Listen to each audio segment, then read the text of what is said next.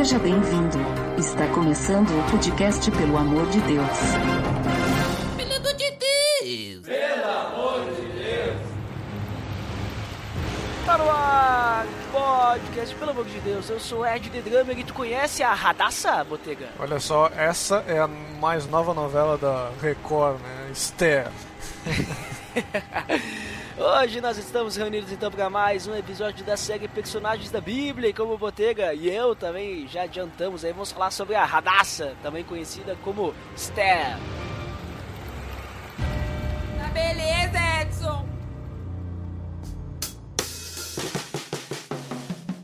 Você está escutando o podcast no site pelamordedeus.org.br, que vai ao ar sempre nas sextas-feiras, a cada 14 dias. Curta nossa fanpage em facebook.com oficial PADD.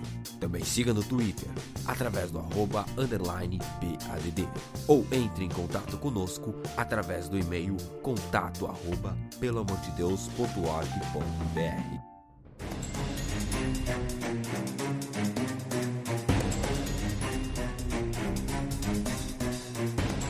Muito bem, Botega. Então, como já comentamos, hoje nós vamos falar sobre essa, essa mulher, a Esther, né? Que inclusive a sua história é contada em um livro que não fala de Deus, né? O que causa. Nossa. Quer dizer, não é que não fala de Deus, fala de Deus sim, mas não fala o nome de Deus, né? Então causa uma certa, né? Às vezes as pessoas Polêmico. ficam se perguntando: será que é inspirado? Será que não é? Por que, que tá na Bíblia? Mas sim, tá na Bíblia porque é muito importante esse livro. Mas a gente não vai falar do livro, a gente vai falar da Esther, porque é personagem da Bíblia, não é livros da Bíblia, né?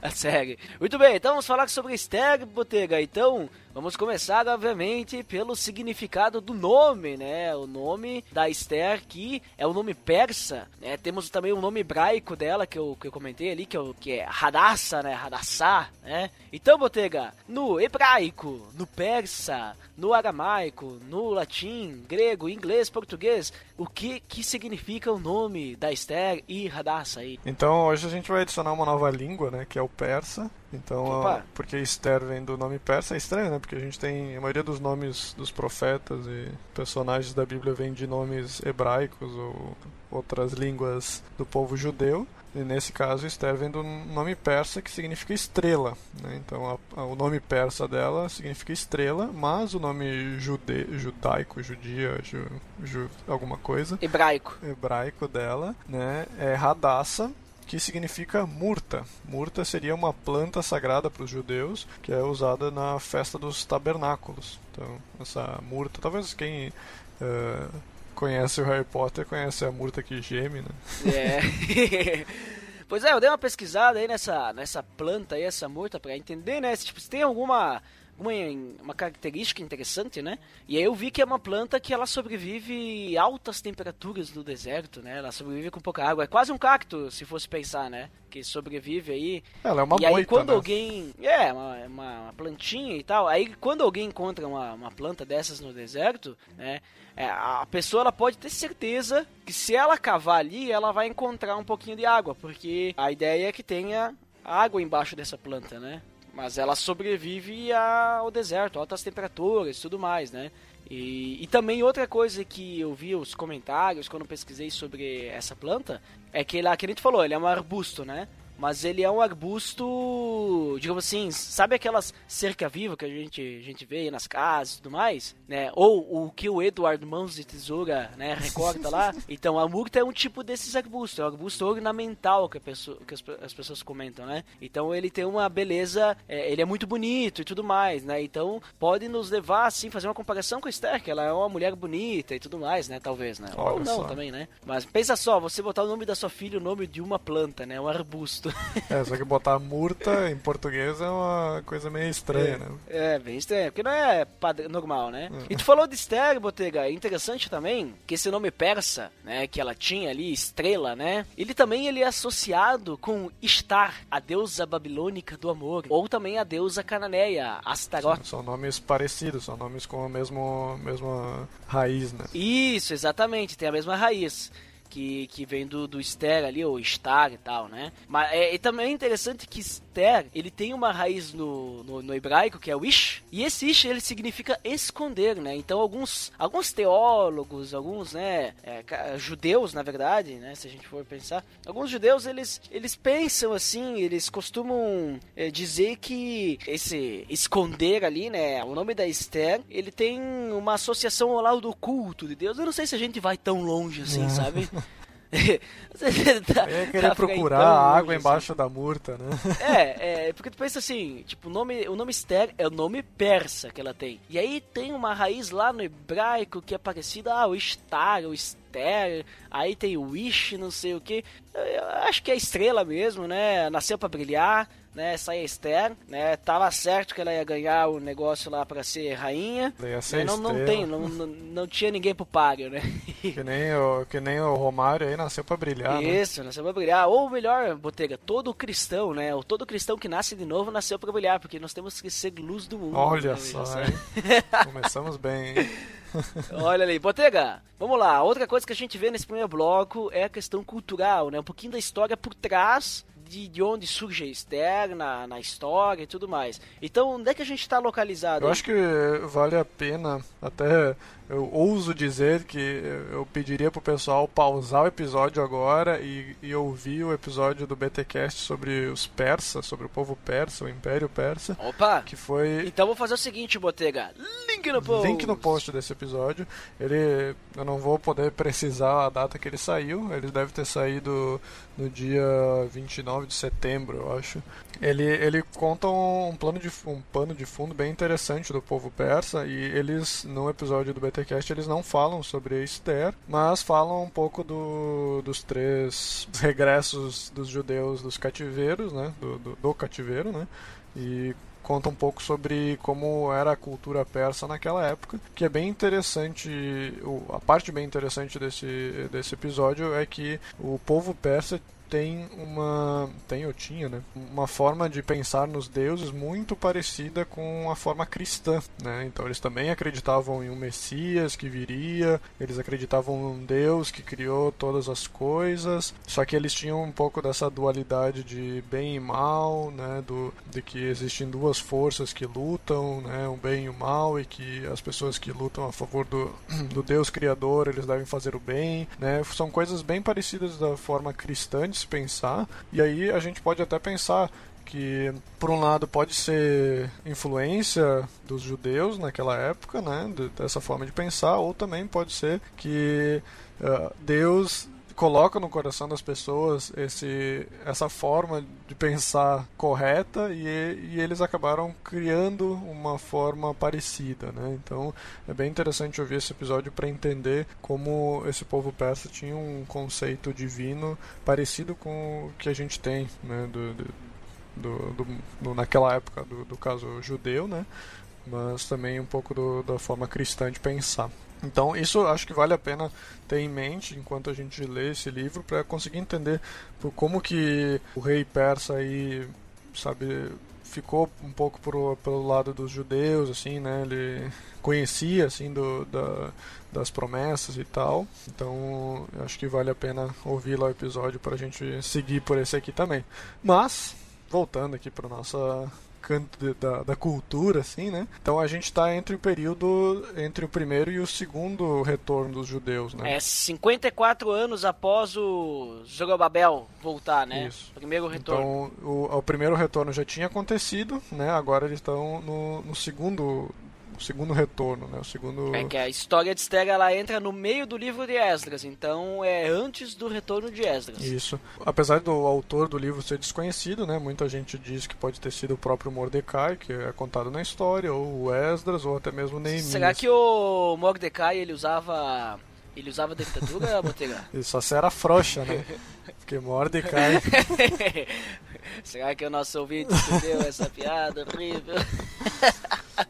Vamos continuar, volta, vai, continua, Botega. E o interessante é que esse livro termina uh, após os 400 anos de, de silêncio, né? Ele termina ali pelo ano de 331. Então é como se, digamos, o silêncio de, de Deus já tivesse acontecido, mas ainda esse livro ainda contava um pouco ali da história. Então, que foi entre 539 a.C., né, e 331 a.C., que é o período persa da história, né? Então esse livro acontece aí entre esse período aí. Né? Se a gente for ver realmente os anos, porque os capítulos de Esther eles são um pouco uh, despassados, assim, né? despacito. Uh, ele, os capítulos eles pulam bastante tempo. Então os primeiros dois capítulos uh, são ali pelo ano de 483, né? Aí capítulos 2 vão ali por ano de 480, 478. Aí os capítulos 3 a 9 estão entre 474 e 473 e ali vai terminar depois lá no final de 473 ali, então que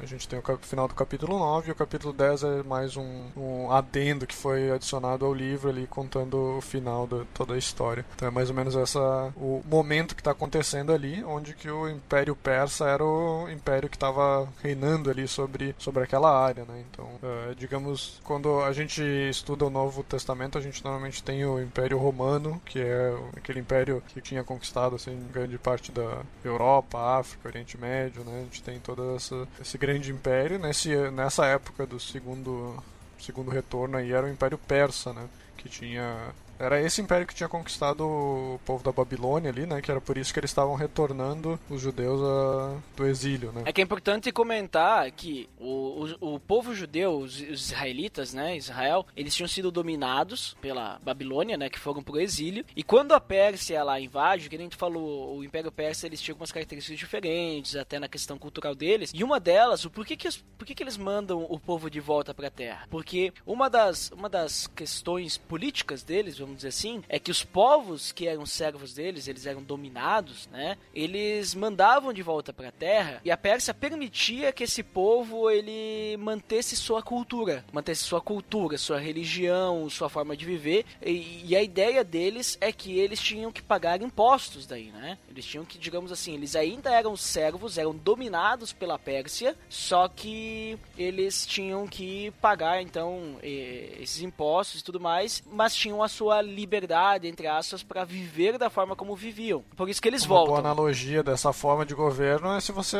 assiste o, o, os últimos. É, a última série, acho que do Walking Dead, dá pra ver essa forma de, de governo, né? Que é a forma em que o, o Negan lá. É, Negan. Negan é, governa os outros grupos de. de como é que é? Os pós-apocalípticos lá, né?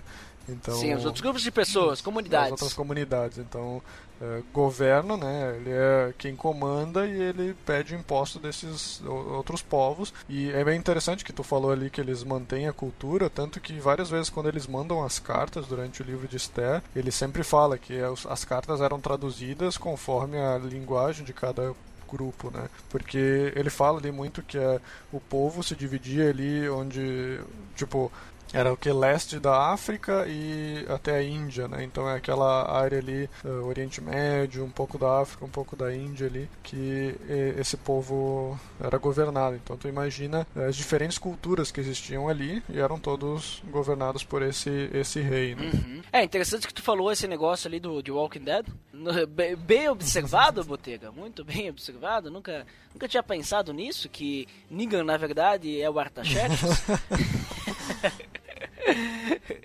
Mas, uh, porque eles, por exemplo, assim, o Negan, ele troca, ah, você me dá recursos, eu te dou proteção. E da mesma forma era o Império Medo-Persa, só que é a questão assim, olha, esse, esse, essa região aqui é minha. Então tu, tá, tu vai viver na tua terra, mas a tua terra é minha. Né? Então eu cuido dela. Se vier algum povo invadir, eu vou defender essa terra, porque a terra é minha. Vocês não precisam Eu vou te ajudar, né? Eu tenho todos esses outros. Eram 127 povos, né? Que, que viviam ali. Né? Eram 127 províncias que era chamado, né? que uma delas também era a Babilônia, né, que foi conquistada. Então, se uma dessas províncias fosse atacada, ele teria as outras 126 para ajudar a defender, né, porque eles eram vassalos desse rei, então eles se ajudavam. Então, por um lado, era boa para essas culturas, porque se elas eram fracas, elas acabavam tendo uma força por essa quantidade de, de povos reunidos, né? E tu tinha que pagar um imposto, que pelo, pelo que mostra o rei esse rei Assure, Assuero, que também era o Xerxes, né? Uh, ele não era um rei que se mostrava alguma pessoa má, né? Que cobrava muitos impostos. Inclusive tem uma, uma parte ali que ele corta os impostos, né? Que ele estava tão feliz ali que ele chega a cortar os impostos. Então mostra que tipo não era não era algo ruim. Ele não estava escravizando esses outros povos, né? Era uma forma interessante de, de tu ter um, uma grande tipo um império gigantesco como esse, né, mantendo eles saudáveis, era cada um mantém a sua cultura, ninguém precisa aprender língua de ninguém, ninguém precisa uh, fazer nada. Aqui, ó, tu paga uma quantidade de impostos, eu te dou seguranças, que nem acontece no Walking Dead. Uhum. Então a gente vê, Botega, que a Esther, ela vai eh, aparecer na história, né, no meio dessa cultura aí, né, nessa cultura aí do, do Império Persa e tudo mais. Ou seja, Esther é um livro que conta uma história que se passa no cativeiro, muito parecido também com Daniel Daniel, né? Daniel também aparece. Por isso que Esther tem esses dois nomes, né? Assim como Daniel, tipo, todo mundo lembra Daniel, Sadraque, uh, Mesaque e Abednego, né? Só que na verdade é o Daniel, Ananias, Azarias e o Misael, né? Esses são os nomes hebraicos. E o, e o Daniel não é Daniel que ele era chamado no período ali do livro da Babilônia, né? Ele era chamado, tu lembra? Era o Beltesazar, né? Ah, agora não me lembro não. Era o nome deles. É, se eu não me engano era Beltesazar. Se eu estiver errado, corrija-me na área de feedbacks, veja só. Então, a, a, a Esther também aparece nesse, nesse momento em que eles estão vivendo longe de sua terra, né? Estão vivendo uma cultura, nesse caso agora, persa, né? E eles têm que, e eles têm que obedecer. Né? Eles têm que dobrar o joelho para o rei, tem que fazer isso, tem que fazer aquilo. E a gente vai, vai perceber, isso é importante a gente saber, porque a gente vai, vai entender daí melhor quando acontecer várias coisas que a gente vai falar, que a Esther ela vai ter que intervir, a Esther vai ter que falar, vai ter que ajudar, por causa que senão tal pessoa ia morrer, o povo ia ser exterminado, por causa disso, por causa daquilo, né? Então é importante a gente saber, nesse contexto aí, o que acontece, que eles então eram um povo dominado, eles não podiam, nesse momento, seguir a sua cultura em primeiro lugar à frente do imperador persa, né? Só pra gente entender, primeiro vinha o imperador persa, aí depois vinha sua cultura. Eles tinham que obedecer ao império. Então, se tivesse alguma lei que dissesse, olha, vocês às 3 horas da tarde vocês têm que plantar bananeira, eles tinham que plantar bananeira às 3 horas da tarde. É, e tanto que ali fala bastante das leis do, do rei do rei persa aí, eh, que era enviada por todas a, por todo o império e eram leis assim irre, irrevogáveis, né? Eram leis que todo mundo tinha que praticar e tanto que eh, a gente tem essa questão de que manda a primeira lei, depois manda uma segunda lei, só que como a primeira não podia ser revogada, foi feita uma segunda que fosse uma contraproposta. E essa segunda lei é a lei que os judeus poderiam fazer. Então mostra que os judeus eles tinham, eles estavam por baixo da lei desse rei persa, né? Mesmo ele sendo povo separado, né, que era estava dividido entre dentro de todo esse império, eles ainda assim, eles estavam embaixo da, da lei do, do rei persa. É, e uma coisa que nem tu comentou antes ali, é, uma coisa importante ali sobre o livro de Esther é que provavelmente as pessoas dizem que ele não fala o nome do Senhor porque ele foi escrito num tempo desse aí, um tempo de perseguição e tudo mais, ou nem perseguição, mas, né, digamos, medo e tudo mais, né? Para contar essa história. E aí, ao não citar o nome do Senhor, era mais para resguardar, né, o Deus e para que esse livro não fosse destru destruído, né? E tinha muitas pessoas que não queriam o bem do povo judeu. A gente vai ver melhor na história aí. Então, dizem que por esse motivo não aparece o nome do Senhor.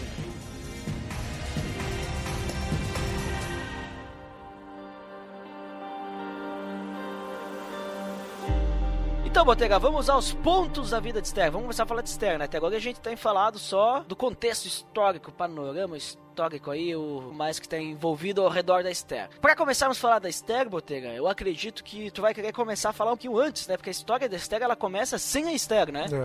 É. A gente, pra gente poder falar da Esther, a gente tem que falar um pouquinho antes. É que nem a gente vai falar de Jesus. A gente não pode falar Jesus a partir do nascimento dele, né? A gente tem que falar primeiro de João Batista, né? Nascendo. Porque João Batista é muito importante. Ou melhor, a gente tem que falar primeiro da criação do mundo. Porque se não fosse o homem pecar, não precisaria de Jesus. Então veja só, a gente tem todo ali milhares milhares de anos de história antes da gente poder falar de Jesus, né? Se a gente fosse parar para pensar, né? Mas então, Botega, o que que acontece aí de importante na Pérsia para que venha então aparecer uma mulher chamada Esther aí na história? É, o interessante do livro da Esther é que o livro começa com a história antes, né? pouquinho antes do que que fez a, a Esther aparecer na, na história. É o epílogo, né? O prólogo. Epílogo. Epílogo? É epílogo ou prólogo? Acho que é prólogo. Prólogo que vem antes ou epílogo que vem antes? Agora fica aí a dica, né? Discuta aí na área de feedbacks. O que vem antes, o epílogo ou o prólogo? Vamos lá, hein? Mas enfim, o, então o livro começa contando sobre o, banquete que o rei Assuero, ou que também em grego era o Xerxes, ele estava dando ali na cidade de Suzão, que era a residência de inverno do, do, do, rei da Pérsia, que era uma das quatro capitais dessas 127 províncias, era essa cidade de Suzão, e uma das outras dessas quatro era, era a Babilônia, que a gente já falou antes também, que foi conquistada aí pelo Império Persa. Então, a esposa de, de a, a rainha vigente, né, era a Vasti, né, ela é, inclusive é a rainha que deu à luz ao terceiro filho do rei, que é o Artaxerxes, que depois a gente conhece ele pelo filme de 300 lá, eu acho que é esse o Artaxerxes, né, e também ele é o rei, ele é o príncipe que depois toma o, o trono do rei quando o rei Assuero morre uh, lá por mil, uh, mil não, lá por, deixa eu pegar a data aqui, de páginas, 6, 465 a.C. foi quando que o, o, rei morre. Mas então, durante esse banquete aí, depois que o, o, o rei Assuero enche a cara de vinho, né, ele manda sete dos eunucos dele, ele, os príncipes ali, os, a, a, o pessoal que ajudava o rei ali eram os eunucos. Né? Se vocês assistem Game of Thrones, vocês vão saber o que é um eunuco. Para trazer então a rainha ali para onde os, o, o, rei e os seus servos e os convidados homens estavam né, festejando. Que pelo que parece, esse banquete tinha o, lado onde ficavam os homens e tinha a casa das mulheres, lá onde ficavam as mulheres festejando. Né? Depois que o, o, rei já estava ali bêbado, ele chama, pede para os eunucos pegarem a rainha para ir lá mostrar a formosura dela, como ela era bonita ali para os homens. Mas essa rainha Vasti, ela se recusa porque ela achou que tipo, não, não quero ir lá nessa, essa, esse lugar aí que tá cheio de homem bêbado para ficar olhando para mim, né? E aí que adivinha, né? O rei ficou pistola, né? Não gostou de que a rainha disse que não. Né? E aí então o rei pede para os sábios deles ali, os eunucos e o pessoal, os oficiais de alto escalão, né, que eram sete príncipes da Pérsia, persas e medos, né, que eram os povos ali, e o que, que eles deveriam fazer, já que a rainha não tinha acatado a vontade do rei. Então os sábios disseram para ele que era para ele depostar, depostar a rainha, ou no caso desentronar ela ou mandar ela embora, né? Botar na rua. ela embora, isso. Porque imagina se uh, as mulheres dos, dos outros oficiais, dos outros sábios, dos, dos homens da, do reino, enfim, de todo o império, soubessem que a rainha não está acatando a, a, vontade do rei. Imagina como que o que, que, ia acontecer, né? As mulheres iam começar a desobedecer os maridos porque a rainha está dando exemplo ali, né? Então o rei pensou e disse: não, isso é verdade. Se eu não não tratar ela, não dar um retorno para esse desacato dela, vai acabar sendo mal para os homens da, do império dele. Então, isso então foi, foi o que ele fez ali, né? Quis desentronar ela. Então, ali a gente também esse é o período em que o rei sofre uma derrota humilhante ali contra o, o, o Império Grego, né? Que é em, entre 481 e 479 a.C. E durante essa, essa briga que ele teve aí, essa derrota humilhante que ele teve contra o, os gregos, ele lembra da, da rainha que ele desentronou, né? Ele já estava ali solteiro, já fazia um tempinho. E ele lembra também que as leis persas não podiam ser quebradas, né? Que nem eu falei, é, eles tinham essa questão da, de quando eles fazem alguma coisa, eles não podem voltar atrás. Né? Isso é até interessante, né? E então ele pede pro, de novo para os eunucos ali, para os conselheiros dele, o que, que, ele deveria fazer, né? Então os eunucos aconselham o rei que era hora de, de encontrar uma nova rainha, né? E normalmente para fazer isso eles iriam trazer todas as mulheres formosas e virgens que, que tinham ali pela região, né, pelo, pelo império dele, para o rei escolher uma nova rainha. Então o rei Assuero ali achou interessante e foi feito isso. Né? E aí então que começa a aparecer aí os nossos personagens. Né? Um dos personagens então é o Mordecai, né, que começa a aparecer aí, conta sobre ele, que ele é do tribo do, de Benjamim, então o, provavelmente o bisavô dele, que tinha experimentado ali o exílio na Babilônia, o Mordecai já estava na quarta geração dos judeus exilados. Então para ver como o pessoal já fazia tempo que estava ali nessa nesse exílio aí. Para nossa questão de significados, Mordecai significa algo como se fosse um forte esmagador ou cavaleiro. O nome dele é- tem um- alguns significados assim. É, diz que o Mordecai, ele vem do... É um nome persa também, né? Também é o nome É persa. o nome persa, só pra, só pra pessoal entender aí que, que muitos judeus, eles usavam nomes persas na, na Pérsia É, como ele nasceu dentro do Império Persa, então é normal deles terem um nome persa também. né? Uhum. Isso aí é muito normal, Botega, aqui nem, por exemplo, a gente vê, às vezes quando vem palestrante, né, de fora pro Brasil, eu já vi isso acontecer bastante. Por exemplo, tem um cara chamado Robert, e quando ele veio palestrar no Brasil, as pessoas não chamavam ele de Robert, chamavam ele de Roberto, né, é o Roberto, né, não sei o que. então, que nem eu vou pros Estados Unidos, sei lá, eu não vou me chamar de Eduardo, talvez eu vou chamar Edward. Então, as pessoas tinham o costume de trocar o nome, dependendo da cultura em que estavam inseridas, né? Então, a gente vê isso na Babilônia, vê isso na Pérsia, e só que a diferença é que não era normalmente um nome parecido. Por exemplo, a gente pega Daniel, que é um nome que venera o deus hebreu, né? O deus dos judeus. Então, eles botaram o nome de Deus Daniel, um nome que venera um deus babilônico, né? Então, só pra, pra te ver a questão. Tipo, eles não iam. Ah, Daniel, a gente não sabe pronunciar Daniel, então vamos chamar diferente. Não, não. Vamos trocar o nome dele por um nome que vai, vai ter um significado pra nós, não pra eles, né? Naquela época, o significado dos nomes sim, eh, era bastante importante, né? Uhum. E então a gente começa a conhecer mais sobre Esther. Então, porque Esther era órfã, né? Ela foi, foi filha de Abiail, que tinha morrido já, ele e a esposa. E então Mordecai, que era o primo mais velho de Esther, é quem cria ela como filha. E para contextualizar nessa história, né? Esther era jovem e formosa, bem nessa época, né? E ela foi selecionada para ser apresentada ao rei, porque o rei queria as, as jovens formosas e virgens do reino para ser rainha, né? Ou adivinha? seja, ia passar por um tempo aí em que ia fazer academia todos os dias, ia fazer plástica, ia fazer uma decoração pra ficar, né? Ah, dá pra ver Como que ela foi gostava. escolhida mesmo por natureza, Sim, né? Não, sim, não sim, precisou claro. fazer todas essas coisas. Uhum. E- que elas passavam lá porque elas tinham que ser delicadas, a pele delas tinha que ser assim, então elas ficavam lá o dia Mas isso todo. depois. Isso, isso, depois, né? Pra Isso se quando elas foram pro rei, né? escolhidas. Isso, isso. Isso, isso, isso. Isso, então ela foi escolhida ali e é, dá pra ver que já começa ali controle providencial de Deus, né? Porque a- aconteceu isso com a rainha e o rei quis escolher uma mulher formosa, a Esther era bonita, eh, foi escolhida, entende? Então dá pra ver como Deus eh, começa a escrever pelas linhas tortas a forma em que ele quer salvar o povo dele, né? Ele não, não manda vir um anjo lá e matar todo mundo e pronto, agora os judeus estão tão livres, né? Então começa aí a nossa história e através desses pe- pequenos detalhes. Então, mas mesmo assim Mordecai dá uma dica para Esther e diz, ó, não fala que nós somos judeus, porque é, esse povo,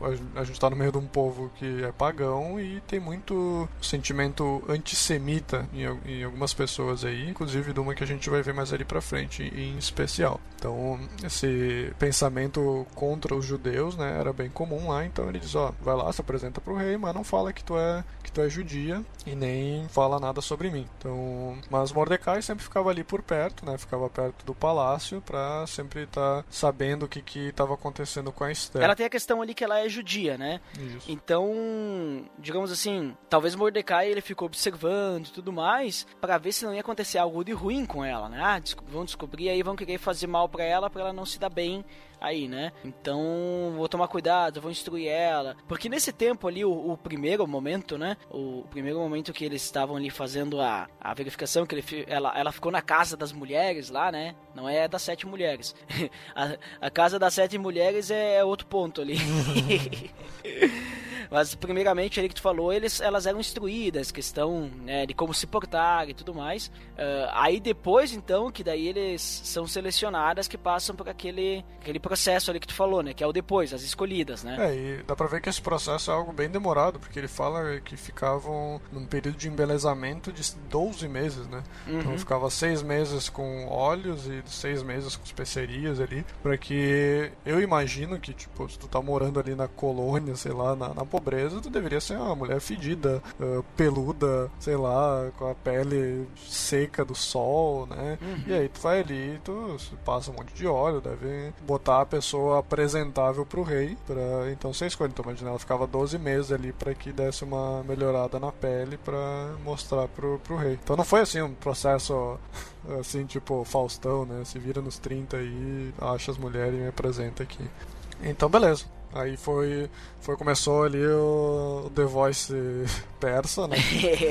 pra escolher aí o, quem que vai ser eliminado, não sei o que. Isso, isso já passou quatro anos desde que o rei tava sem a rainha Vasti, né?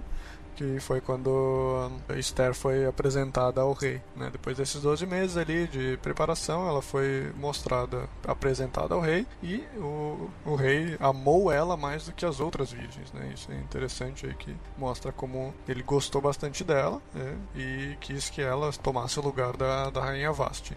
Então o rei ficou tão feliz aí, que nem eu tinha falado antes, que ele fez um banquete de vários dias, como eles sempre faziam lá, e também deu uma aliviada nos impostos da galera. Né? Ele já estava tava tão feliz que tinha achado mais uma nova esposa ali. E enquanto isso, Esther não tinha ainda revelado a linhagem dela, né? ninguém sabia que ela era realmente judia. Além disso, temos ali que Mordecai ficava próximo do palácio, né, ali que eles chamam da porta do rei, né, sempre de olho ali na rainha, que é a porta do rei onde ficavam os servos, os servos do rei. Dá pra ver como Mordecai, assim, de certa forma, tinha uma regalia por ser eh, sei lá, eh, ele não, não falavam que ele era alguma coisa da rainha, mas acho que talvez ela ela deve ter conseguido uh, esse posto um pouco melhor para ele ali dentro do palácio, para que ele pudesse ficar ali na porta do rei, onde que os servos Mas ficavam. uma coisa é certa, né? Esse cara não tinha nada para fazer o dia inteiro, né? Porque ficava o dia inteiro lá só de né? Só debutou. Só debutou, só observando, Stalker. Ah, eu acredito que se era lugar dos servos, acho que o rei, de certa forma, tratava eles, né? Por serem servos. E, e nisso, o Mordecai ouve a fofoca de dois eunucos do, do rei ali, né? Que eles queriam, estavam tentando achar uma forma de matar o rei ou de alguma forma ferir ele provavelmente por causa de querer uma vingança contra essa rainha Vashti que foi deposta. O Mordecai então estava ali só de ouvido e conta para Esther sobre essa fofoca que ele ouviu e a Esther então conta para o rei que então eles dão uma investigada e descobrem que era verdade mesmo, que os caras estavam querendo ser o X9 ali da parada, e eles pegam e enforcam o, os dois eunucos. É interessante essa, essa parte aí, porque eh, ele conta que foi Mordecai que fez, e o rei soube que era Mordecai, e tu pode ver então ali que, tu, que mesmo assim Esther ainda tinha ligação com, com Mordecai, eles estavam ali sempre em conexão, a rainha também tinha acesso ao rei, ou pelo menos conseguia passar mensagem ali, né? Mordecai estava entre os eunucos, entre o, o, os servos do rei, era uma área assim um pouquinho melhor, né? Não estava na, na cozinha do, do palácio, e essa parte de enforcar pode ser. Ele, eles falam enforcar no, no livro, mas ele pode ser qualquer forma de, de pendurar a pessoa. Então podia ter sido que eles tenham inventado a morte por cruz, né? que, que é uma das coisas também que, que a morte por cruz pode ter sido inventada pelos persos, né? pelos persas. E, ou também eles poderiam ter empalado, ou mesmo enforcado, então tem várias formas. E quando eles falam em enforcar nesse livro, pode ser qualquer forma de morte pendurada. Uhum.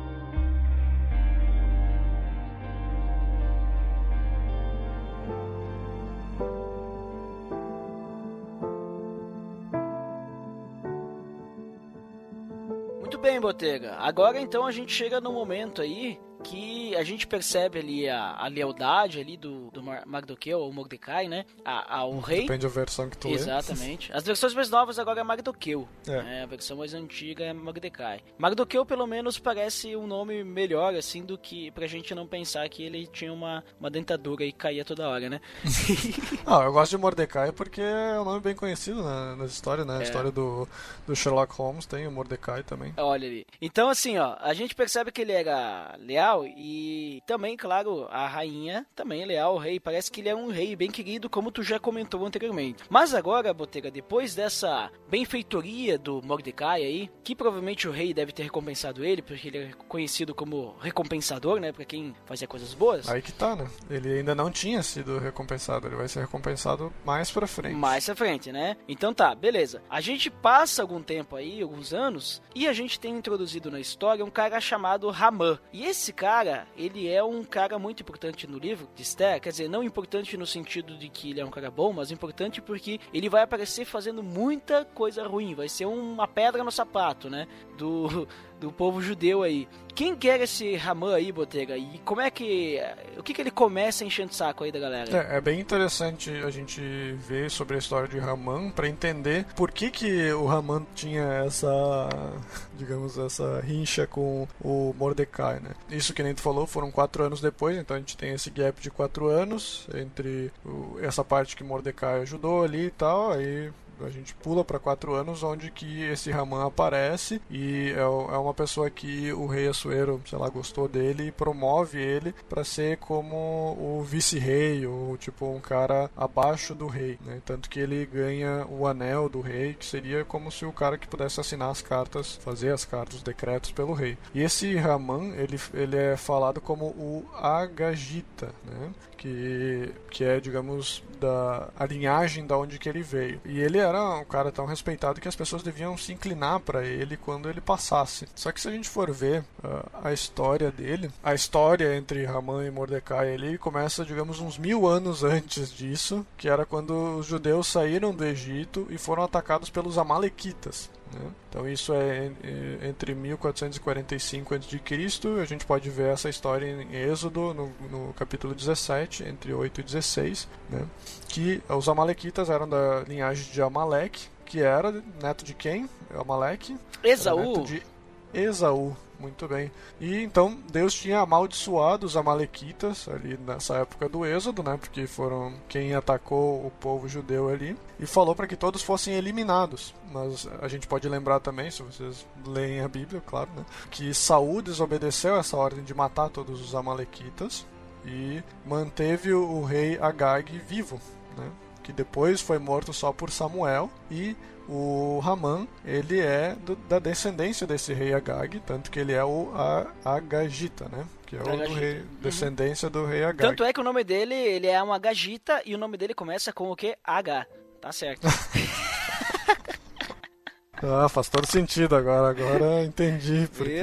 Olha ali, ó. Essa tu não esperava, Se tu não né? tivesse explicado essa. Né? Então, é por isso que o Raman tem toda essa digamos, esse pé atrás ou esse ódio contra os judeus, porque a descendência dele tinha sido amaldiçoada por Deus para ser destruída, mas até então não tinha sido toda totalmente destruída. Ele ainda era um descendente vivo desse povo amalequita, né?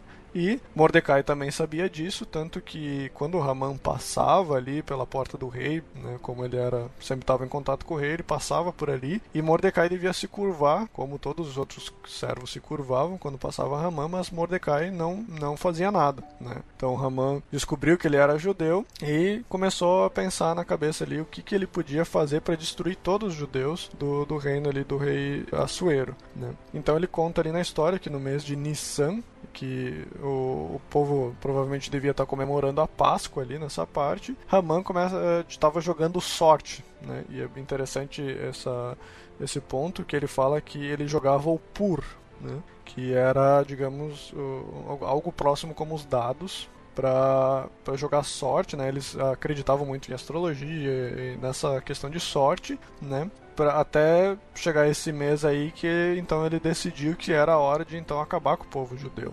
Só que é interessante uh, notar que uh, quem lança a sorte está sendo guiado por Deus, né? Porque Deus é quem, quem uh, determina a sorte, né?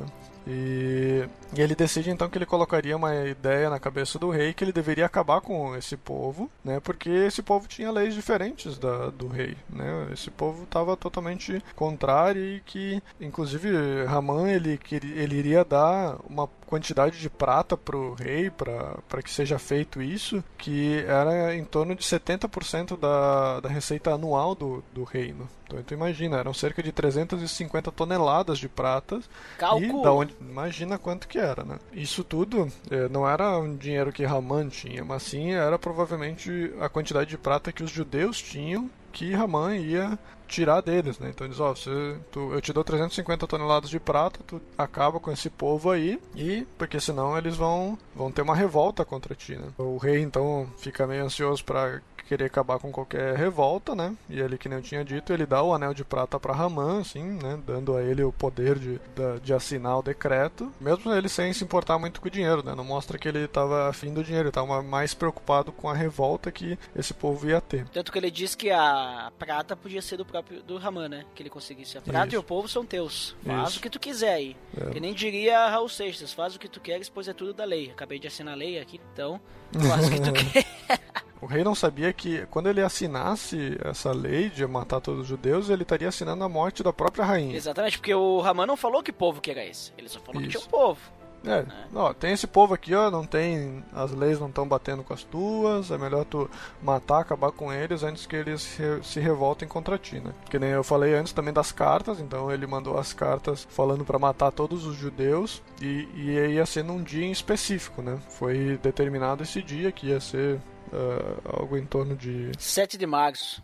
Isso. Do ano seguinte. Isso ia ser alguns meses após, né? Não hum, ia ser do ano tempo. seguinte, né? Isso, mas ia ser um dia só. Eles iam ter um dia para matar todos os judeus. É que ele, ele jogou nos dados e ia ser depois, é, 11 meses, né? Porque ele jogou as sortes em abril, né? Uhum. E aí ele jogou nos dados que ia ser 11 meses depois, então caiu 7 de março, quase um ano depois. Claro, mas isso no nosso, no, nos nossos dias, né? Lá eles estavam no, me, no mês de Nissan, né? Aí, claro, tem que ver o, os meses deles, né? não é que nem os nossos, né? Só pra ficar claro. É, mas era, pelo que eu vi, o calendário deles era bem parecido também, eles tinham acho que 12 meses também. Mas enfim, então essas cartas foram distribuídas por todo o reino, traduzidas aí para as línguas de cada um, como a gente tinha comentado antes, e para que todo mundo se preparasse para esse dia, né? Para que nesse um dia se fosse morto todo essa, esse povo, né? E só que é interessante que mesmo a população ali sendo pagã, eles ficaram perplexos por esse racismo extremos do rei e do de Ramã, né? Acharam estranho isso, né? acharam, ficaram perplexos. E Daí Mordecai descobre essa nova lei né, e rasga as vestes dele, se veste em pano de saco e sai pela cidade clamando pelo povo dele até chegar ali à porta do rei. Né? Interessante que. Botega, deixa eu te perguntar antes que tu continue. A gente já falou sobre essa questão do pano de saco e tudo mais. Como é que tu imagina o pano de saco quando ele se veste de pano de saco? Eu, eu sempre quando eu, eu ouço pano de saco eu fico pensando em saco de batata. É, eu também. E aí como é que tu imagina que ele veste? Ele veste como se fosse tipo assim um, um, uma camisa, assim, um vestido, assim? Como é que tu pensa? É, naquela época as vestes deles eram panos em cima do corpo, né? Era como se fosse vestidos longos, assim, né? É, que eu me lembro que eles usavam cinto, né? Que tem, a gente conta na história lá do João Batista, acho que, que era um, tipo um vestido longo com cinto, né? Eles, que eles usavam. Então eu penso que seja, eles, eles deveriam usar um pano um pouquinho melhor para que eles normalmente usavam, mas quando eles rasgavam as vestes deles, eles tinham esses panos velhos que eles faziam uma roupa assim, com roupa, talvez tipo, sei lá, os, os panos que eles usavam para outros fins e não para roupas, né? Então, uhum. uma roupa assim velha, assim maltrapilha, como se ele fosse, sei lá, um mendigo, alguém que não tivesse dinheiro. Então, eu também, eu também pensava dessa forma, que é como se fosse assim, ah, o cara pega um saco de batata, né? faz dois é, furos e põe os braços. Faz dois, é, faz três furos, né, porque tem da cabeça também. É verdade. e aí bota assim, né, por cima e fica assim. Só que eu, eu, eu, dei uma pesquisada, não, não foi pra, pra falar sobre Esther, mas eu tava lendo aí é, um outro livro. Se não me engano, acho que foi quando eu li, eu tava dando uma olhada em Jó, ou foi outro livro, não sei, não lembro. Mas eu vi um comentário bíblico dizendo que esse pano de saco, ele era como se fosse uma... É, imagina tu pegar uma toalhinha, né, e tu enrolar a toalhinha ali na, nas tuas partes, né. Então tu fica, digamos assim, como se fosse sem camisa, tu não fica com um, um manto, né? Mas tu fica ali só com um pano. Uma tanguinha. É uma tanguinha, vamos dizer assim, mas é um pano ali que cobre como se fosse uma toalha aí, né? Uma toalhinha ali só nas partes É íntimas. tipo Tarzan. Tipo um Tarzan, isso. É, então eu vi isso aí. Ah, E eu achei interessante. Disse, "Nossa, eu nunca, nunca tinha pensado nisso. E eu acho que faz mais sentido, né? Porque tu tá. Tu, tu se humilha muito mais, né? Porque tu não fica coberto, né? Tu fica só as tuas partes íntimas cobertas e tu fica muito mais exposto, vamos dizer assim. Tu fica exposto, inclusive, até a, a- a temperatura, né? Ao Sim. clima. Então acho que faz mais sentido, né? Então a tradução deveria, ao invés de ser pano de saco, era eles vestiam com panos no saco, isso? É, exatamente. É, certo para mulheres, né? Daí é, É, diferente. É, Mas- a mulher devia é ter uma- uma outro tipo, né? Porque né? se eles só vestiam as partes, a mulher devia vestir um pouco mais, né? Porque naquela época É, acho que as mulheres é, não podiam sei. sair Ah. tão sem roupa. Na verdade, acho que isso era só feito pelas mulheres. Quer dizer, só feito pelos É. homens, não pelas mulheres. É que se bem, bom, não sei, né? Daí, aí não sei. Bom, Aí quem souber uma aí, coloca aí nas, nas nos áreas. feedbacks aí, né? Coloca aí pra ver se essa essa interpretação do pano de saco está correta, né? Se não estiver correta, né? Então erramos mais uma vez. Mas enfim, É. então ele vai até a porta do rei ali, clamando por isso, e com ah, os panos no saco, e- onde ele podia.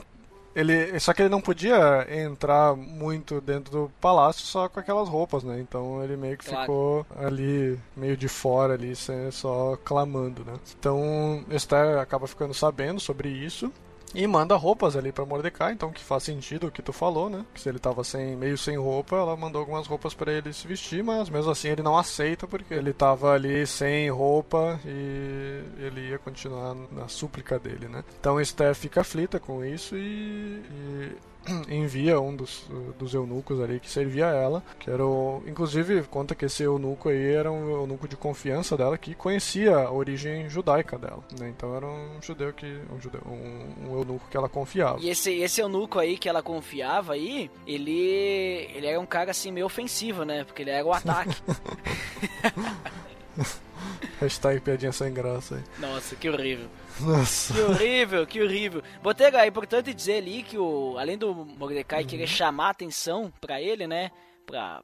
Pra lástima Judia. dele, toda, toda a nação judeia, né? Judaica, sei lá, judia, toda a nação também é, começou a se comover em grande luto, jejum, lamentação e tudo mais, fazendo a mesma coisa que Mordecai em to- toda parte que começava a chegar essas cartas aí, né? Dizendo que era o fim do povo, né? E também é importante, Botega, falar aqui, não querendo já dar um spoiler do, do segmento da, da, da história, mas a gente precisa notar o quão importante é os judeus se livrarem disso. Porque qual que é o plano de Deus para a salvação? É que a partir da, da linhagem de Davi, então viria o Salvador, né? Seria descendente de Eva e tudo mais. Ali de Israel viria o Salvador. Se o povo é exterminado ali, então não teria Salvador, né? Então perceba assim agora o quão importante é Mordecai lutar para que o povo não seja exterminado. Vai lá, continue a história, Botega. Então, muito bem. E então ela manda lá o, o ataque, né? Faz um ataque contra Mordecai. Eu vou colocar o meu nuco em modo de ataque. Muito bem. E- então, para saber lá o que estava acontecendo com que Mordecai estava ali nesse luto, né? E Mordecai então explica a história. Inclusive ele sabia até da quantidade de prata que o decreto dava ali, né? Quanto que o, de- quanto que o Raman ia ganhar. Inclusive ele tinha cópia do decreto. Mostra, isso mostra que com eh, nobre, digamos, Mordecai se tornou ali entre os servos, porque ele inclusive tinha uma cópia dessa, desse decreto aí. E ele pede então para que Esther fosse falar com o rei e pedisse misericórdia e suplicasse pelo povo dela. Só que Esther manda de volta. É engraçada essa história porque o ataque fica indo e voltando, né? Vai É, lá, ele era o WhatsApp Mordecai. da época. Era o WhatsApp, era o eunuco, né? Então Esther manda de volta lá o pombo correio, falando que já tinha passado 30 dias que o rei não, não chamava mais ela. Ela já estava começando a ficar preocupada que ele já tinha cansado dela, né? Não queria mais saber dela e que ninguém podia entrar ali no onde que o rei ficava, que não, senão ele poderia, a pessoa seria morta se o se o rei não estendesse o cetro de ouro dele, porque a, como o pessoal fazia naquela época era ele ficava ali no, no pátio dele e se alguém quisesse ir lá falar com ele, tinha que ir até o pátio. Se o, se o rei não estendesse o cetro, essa pessoa podia ser morta. Né? Então, se a pessoa, se o rei não estendesse o cetro para Esther, ela podia ser morta. E como passou 30 dias sem ela falar com o rei, ela tava meio receosa assim de ir lá do nada e falar com ele, já que né, não, não chamava mais ela. E ela manda de volta, diz: Ó, não sei se vai funcionar isso, porque eu acho que eu vou lá e ele vai me matar. Exato. né? Aí Mordecai então responde para ela, né, manda de volta o, o, o Artes eunuco. E responde para ela dizendo que, que se não fizesse isso, Deus ia proteger o povo de outra forma, que não fosse por ela e ela ia acabar sendo morta de qualquer forma. Olha a fé, hein? Olha a fé do Mardoqueu, hein? Do É. Mordecai.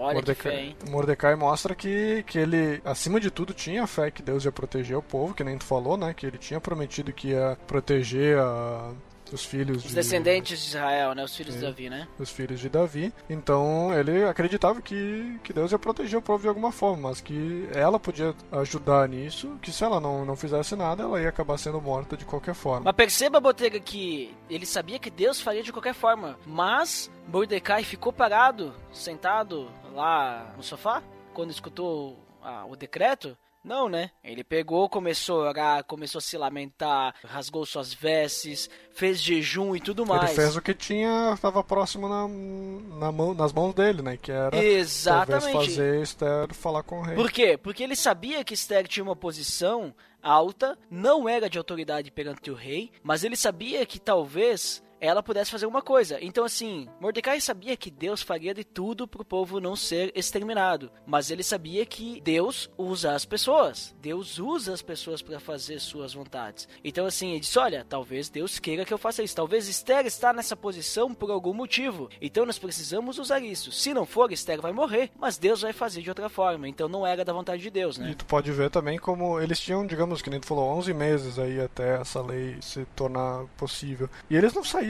correndo desesperado, eles, eles agiram de forma inteligente em cada. Vai ver que cada detalhe desses é um Confiaram. passo inteligente, né? Confiar em Deus. Porque, digamos, imagina se tu, tu acaba recebendo, recebendo uma carta dizendo que daqui a 11 meses alguém vai vir na tua casa te matar. Tu pega tuas coisas e tu sai correndo o mais longe possível, né? Seria a primeira coisa que eu pensaria em fazer. Mas ele vai e suplica, suplica. Mas ele não pode chegar direto ao rei suplicar, porque, que nem eu disse, ele podia ser morto se o rei não estendesse o cetro pra ele. Não ia adiantar nada, né?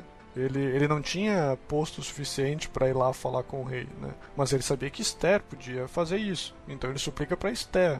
Eles tinham, digamos, 11 meses para que isso desse certo. Mesmo que, que nem eu falei, a- as leis dos persas normalmente eram irrevogáveis. Eles tinham.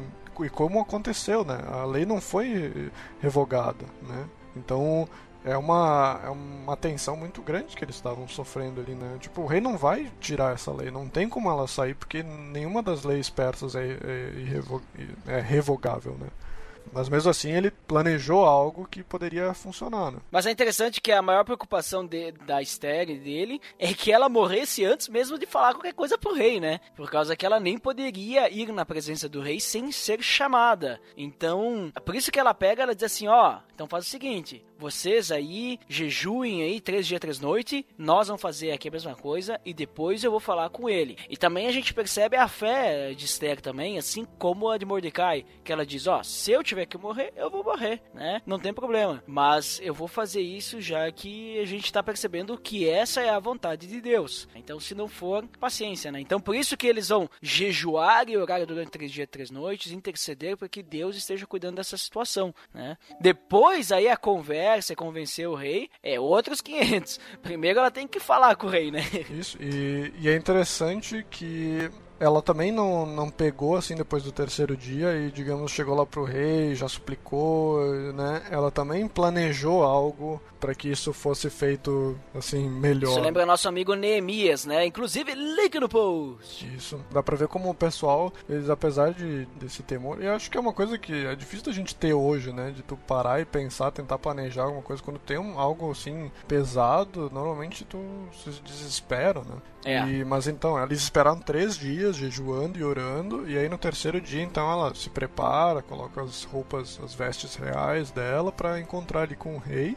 Então, aí ela chega ali à frente da residência do rei O rei vê ela e estende o cetro de ouro para receber ela, né? Que isso era, já era o primeiro passo, já, já foi bom, né? Ou seja, não ia morrer. Não ia morrer assim de ter chego perto do rei. E essa questão do cetro era importante porque poderiam ter pessoas que quisessem matar o rei, né? Então, tipo, se o rei não a, autorizasse a pessoa a entrar, os guardas matariam na hora porque poderia ser algum traidor, alguma coisa assim. Assassino. assim. Isso. Uhum. Então ele estende o cetro para ela, ela toca lá no cetro, né? Isso ajoelha e tal, toda essa é, reverência que eles têm ali, né? E é interessante que ela alcançou o favor perante o rei, e até no comentário aqui ele fala que a gente pode ver isso em Provérbios 21, verso 1, que mostra que ela alcançou, na verdade, o favor de Deus, né? que Deus é quem controla os reis da terra. Né? Então dá para ver como, digamos, o rei é levado através da, da, vontade de Deus, assim como também no Egito isso também aconteceu, né? que Deus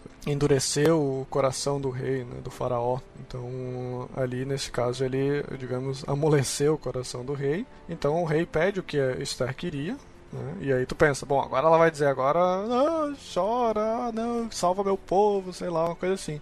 E ela fala que, que, que na verdade ela quer fazer um banquete, né? Faz ali, convida o Raman e, e tu, que eram vocês dois, no banquete. E é interessante a hipérbole que, que o rei fala quando chega ali, quando a Esther chega a ele, né? Que fala que daria tudo, até mesmo metade do reino dele, né?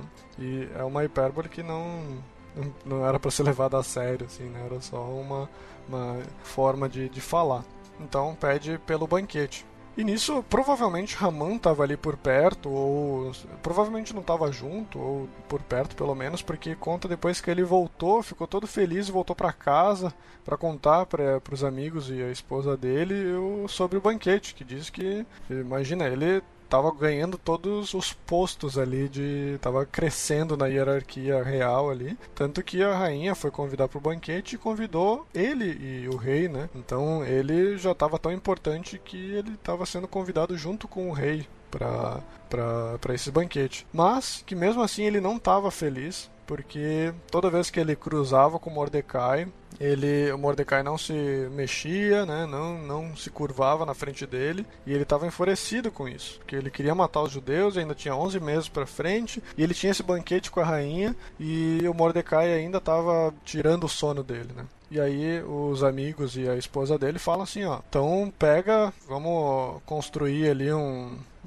uma forca, né, um pau de empalamento aí, com cerca de 22 metros de altura, né, cerca de 8 andares de, de, um prédio, né, fazer um poste bem alto aqui em cima de casa, que é ali que tu vai pendurar o Mordecai, né, e tu vai lá pro rei e diz que quer que ele seja pendurado lá, seja empalado, enforcado, sei lá, crucificado nesse poste aqui em cima da nossa casa, né? Antes do banquete, que ia ser no outro dia, ia começar no outro dia, né? Que daí ele vai, o rei vai aceitar e tu vai, tu vai ir pro banquete feliz. Gostou da história? Né? Acho que que, que vai ser bom, vou poder ir pro banquete tranquilo ali, curtir a minha honra, né? Curtir a minha, minha vida quase real. É, esse, esse banquete é o segundo banquete, né? Porque o, o primeiro banquete, ele, eles foram, e daí a, a, a embebedou eles, né? Que daí seria bom fazer o pedido, e quando o rei pede, tá, então o que que tu quer? Ela diz, o, o que eu quero é o seguinte, vocês venham de novo para mais um banquete amanhã. Que aí eu vou falar o que, que se trata. Que daí o Raman, ele saiu todo feliz ali, né?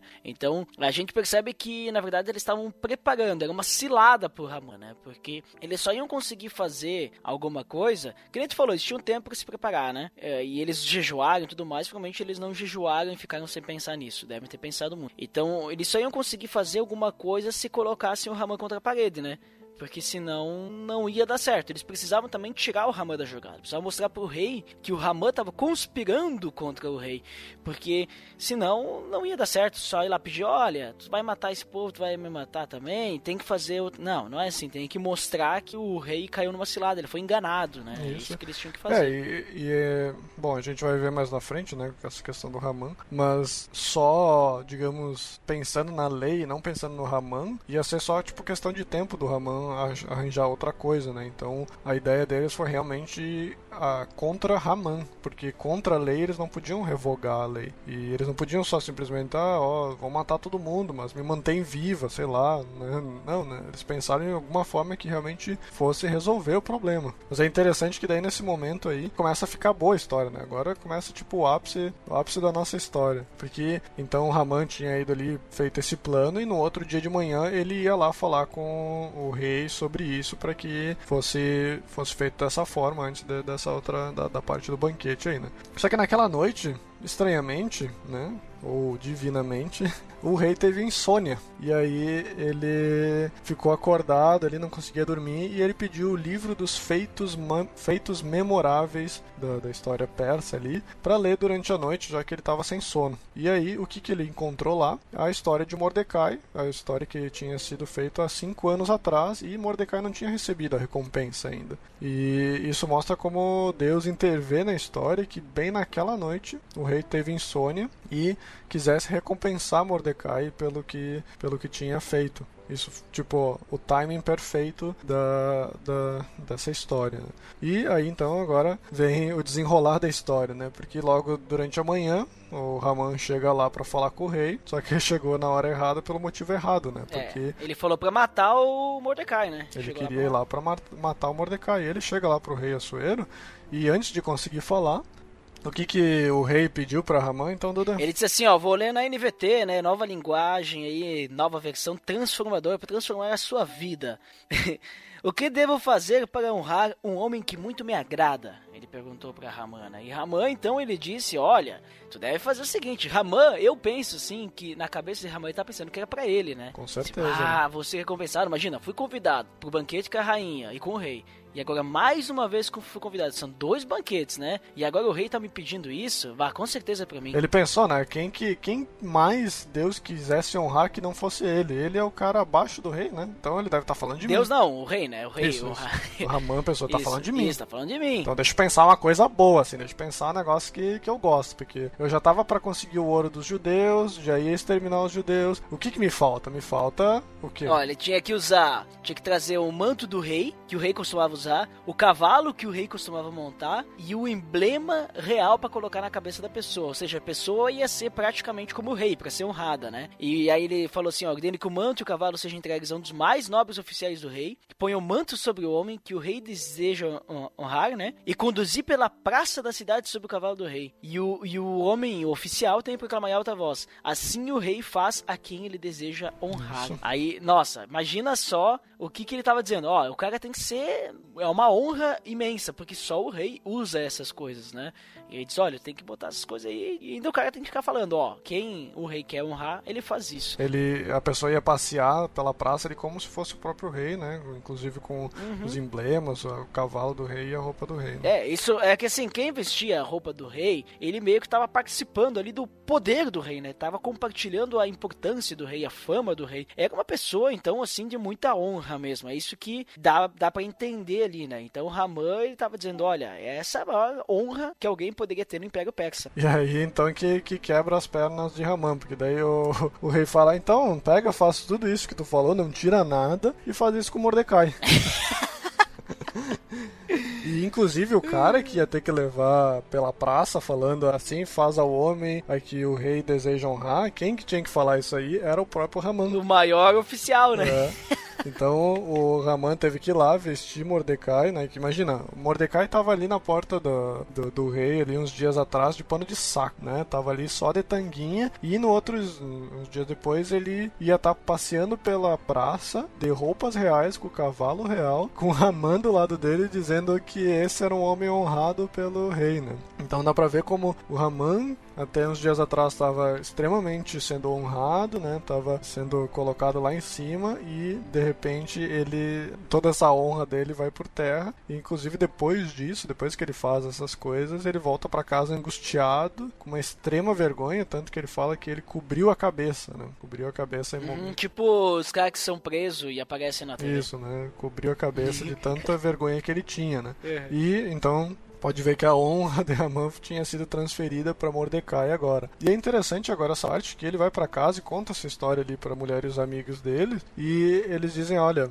que isso tudo está acontecendo por causa da descendência de Mordecai, né? Que isso é ele provavelmente a mulher essa galera aí sabia da, das histórias bíblicas, da profecia e sabia que Mordecai era judeu e que Ramã era amalequita. E eles sabiam que o Deus dos judeus tinha amaldiçoado os amalequitas, né? E eles estavam dizendo, ó, Eles reconheciam uma força oculta por trás do povo, isso, né? sabiam que Algo que ajudava sabiam que eles. uma hora essas coisas iam cair sobre eles, né? E ele tá falando, ó, tá caindo sobre ti. Uhum. Isso tá é a profecia deles ali que tá começando a voltar contra ti, né?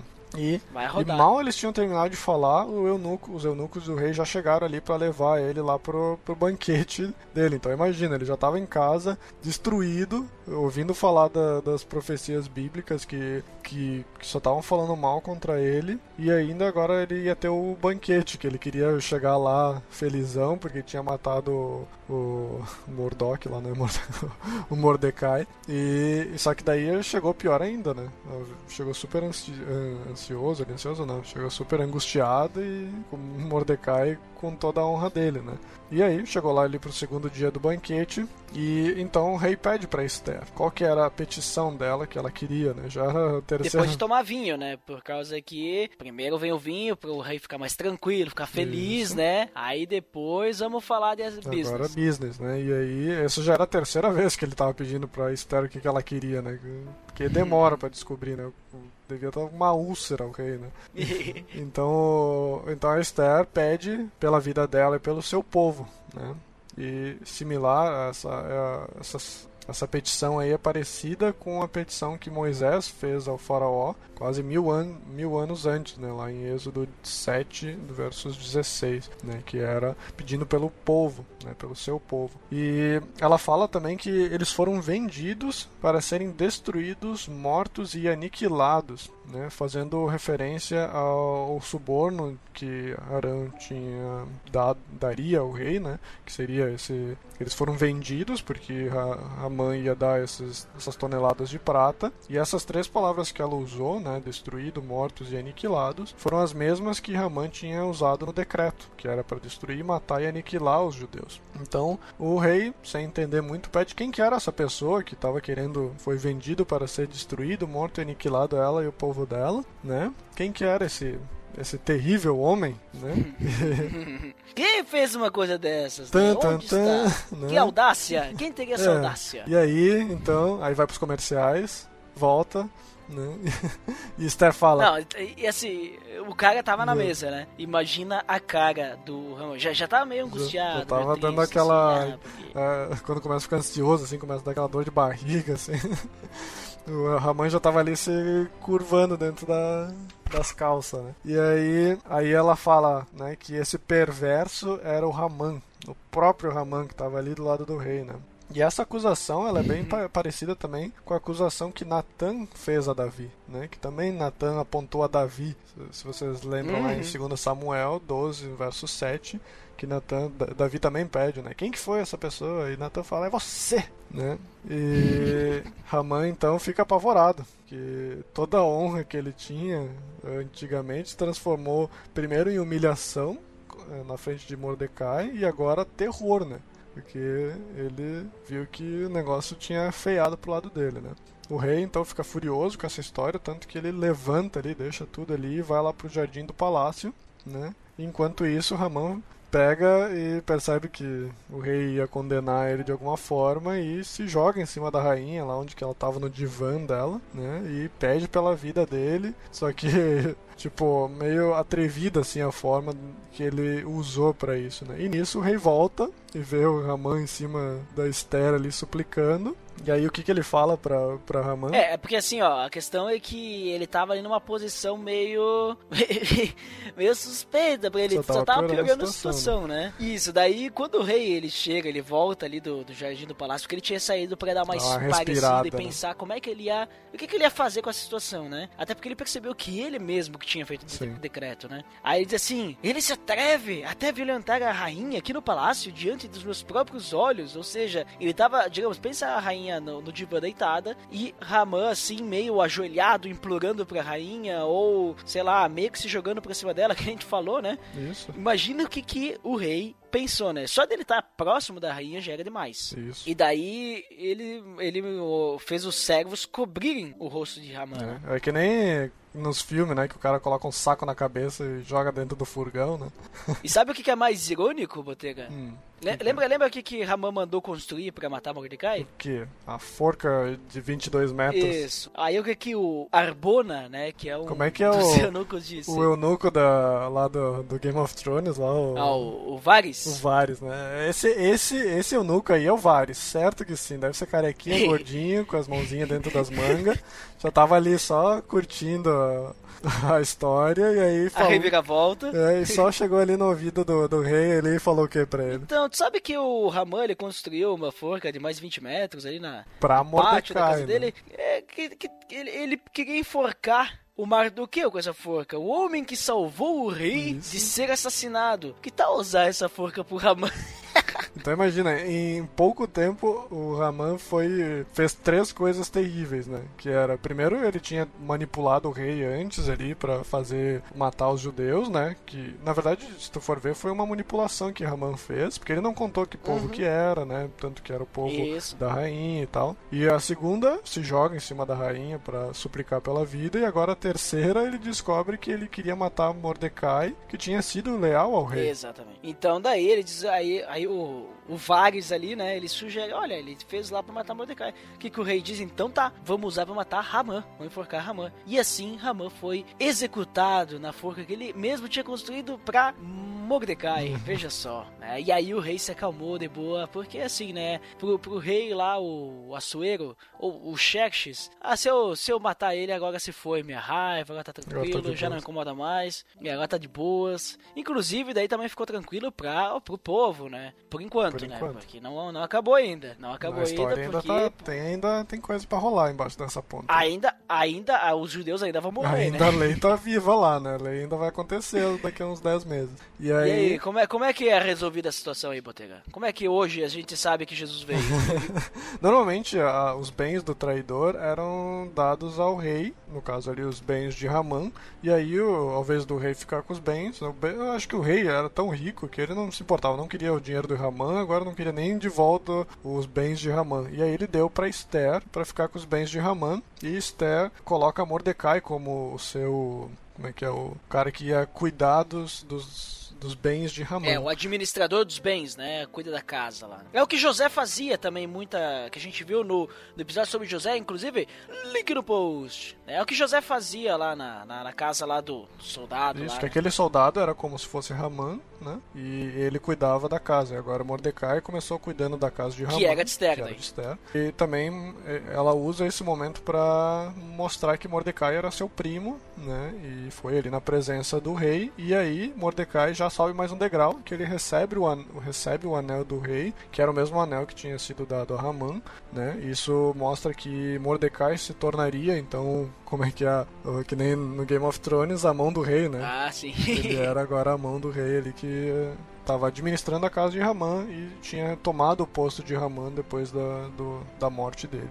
Então, só que agora, né, Esther ainda tinha essa outra parte aí que era pedir pela revogação do decreto real para matar os judeus. Só que, sabe, né, não, não dá para voltar atrás nos decretos persa, né? Então ela suplicou, chorou ao rei que não suportaria ver esse decreto acontecer porque ia matar o povo dela. Como o decreto não podia ser revogado, então eles pensam em fazer um contra-decreto, que foi escrito real- pelo próprio Mordecai. Né? O rei deixa o Mordecai escrever esse decreto do jeito que ele quisesse a favor dos judeus. Dois meses depois do primeiro decreto ali que foi feito por Ramã, que agora faltava mais nove meses por aí, né? Nove meses até o novo decreto até aquele decreto de matar os judeus entrar em vigor, esse novo decreto então permitia que os judeus defendessem-se, né, se defendessem e defendessem a sua própria família também, podendo matar qualquer um que quisesse matar eles e saquear, ou qualquer um que quisesse saquear os judeus. Então também esse decreto de Mordecai era só para aquele dia em que eles eram permitidos a matar os judeus. Então imagina, né? Tu já, tu já assistiu Rick and Morty? É, já. Já? Você assistiu aquele episódio que, que eles vão num planeta que todo que tem a festa de todo mundo pode matar todo mundo? Ah, eu acho que sim, que é sim, tipo sim, um sim, velho oeste, É, assim, ele- aí- É tipo Purge, ele- eles, eles se inspiraram no Purge, que é uma noite de crime. Isso, essa mesmo. Então, é mais ou menos isso, né? Eles iam ter o dia que eles podiam matar os judeus, os judeus podiam matar eles, e era o dia do Purge ali. Então eles poderiam. Eles não podiam revogar o, o- a lei, acabaram fazendo, fazendo essa lei que eles podiam se defender e matar quem que, que quisesse matar eles. Então Mordecai usa isso também para que os judeus pudessem matar os inimigos deles, aqueles em que, digamos, os pessoal antissemita, né, o pessoal que era contra os judeus, eles podiam usar esse dia para ir lá e exterminar as pessoas, os inimigos judeus, né? E o interessante também mostra que como Mordecai cresceu ali, né, todo mundo acabou ficando conhecendo a história de Mordecai. Mordecai já estava até vestindo roupas finas das cores reais do Império, que era azul e branco, né, as cores do Império Persa. Todo o Império teve, ficou alegre por causa do que Deus tinha feito por eles, né? Por causa dessa de Mordecai ter crescido assim e feito essa lei a favor deles, né? Então a gente começa isso agora a gente tem um uma, um gap entre o capítulo 8 e o capítulo 9, né? Que são eh, oito meses né, que eles estão esperando a lei acontecer. E chega então o dia em que os inimigos dos judeus podiam matar o povo de Deus, e nesse mesmo dia os judeus também tinham se reunido para matar aqueles que queriam fazer mal para eles. E seguindo a promessa de Deus a Abraão, nesse, nesse caso foi não foi um livramento como foi feito lá no, no Egito, nesse caso também mostra o poder sobrenatural de Deus para o povo, né? No, Egito eles, de certa forma, eles foram libertos, sempre com Deus fazendo valer a promessa dele e agindo de forma sobrenatural, e nesse caso o povo podia se proteger. Então, o interessante é que mostra que os príncipes dessas 127 províncias, na verdade, acabaram ajudando os judeus, né? E não querendo matar eles como o primeiro decreto falava. Porque, primeiro porque a gente viu antes que eles ficaram perplexos que, que eles estavam querendo isso contra os judeus, né? E segundo, como eles viram que o rei e a rainha e Mordecai eram a favor dos judeus, se eles fossem lá matar os judeus, eles acabar, eles iam acabar perdendo pontos com o É rei. uma vantagem política eles ficarem ao lado dos Isso, judeus. então eles tinham três grupos ali, né? Os judeus, aqueles que gostavam dos judeus de forma política para ficar a favor do rei, né? E tinha os inimigos, aqueles que mesmo assim ainda não gostavam dos judeus. E cada vez mais, já fazia oito meses ali, e a fama de Mordecai cada vez crescia mais, né? Então chega o mais esperado dia ali, a- o Purge Day, né? Então ali na só em Suzan, que era essa uma das capitais, foram mortos 500 homens nesse dia, né? Além dos 10 filhos de Ramã, né? Então até os próprios filhos de Ramã foram mortos ali e a gente pode ver que realmente eles estavam acabando com os amalequitas, ao contrário do que Saul tinha feito antes, né, que não tinha morto, e eh, ao contrário também que Saul antes tinha feito, que ele tinha matado os amalequitas e tinha pego os despojos dessa, dessa desse povo, né? Que era tinha pego as riquezas do, do- da galera que eles mataram. Nesse caso, o povo judeu não ficou com os despojos da guerra, né? Eles mataram os inimigos e, ó, que quem quiser pegar, pega, não é nosso. Isso mostra como o povo judeu ali estava, eles estavam a par do- de todas as promessas e o que, que Deus queria deles contra os povos amalequitas e tal, e que eles não estavam pegando os despojos dessa galera aí, né? Então, apesar do, do rei Assuero aí, do Xerxes, ser um, um rei pagão, ele estava a favor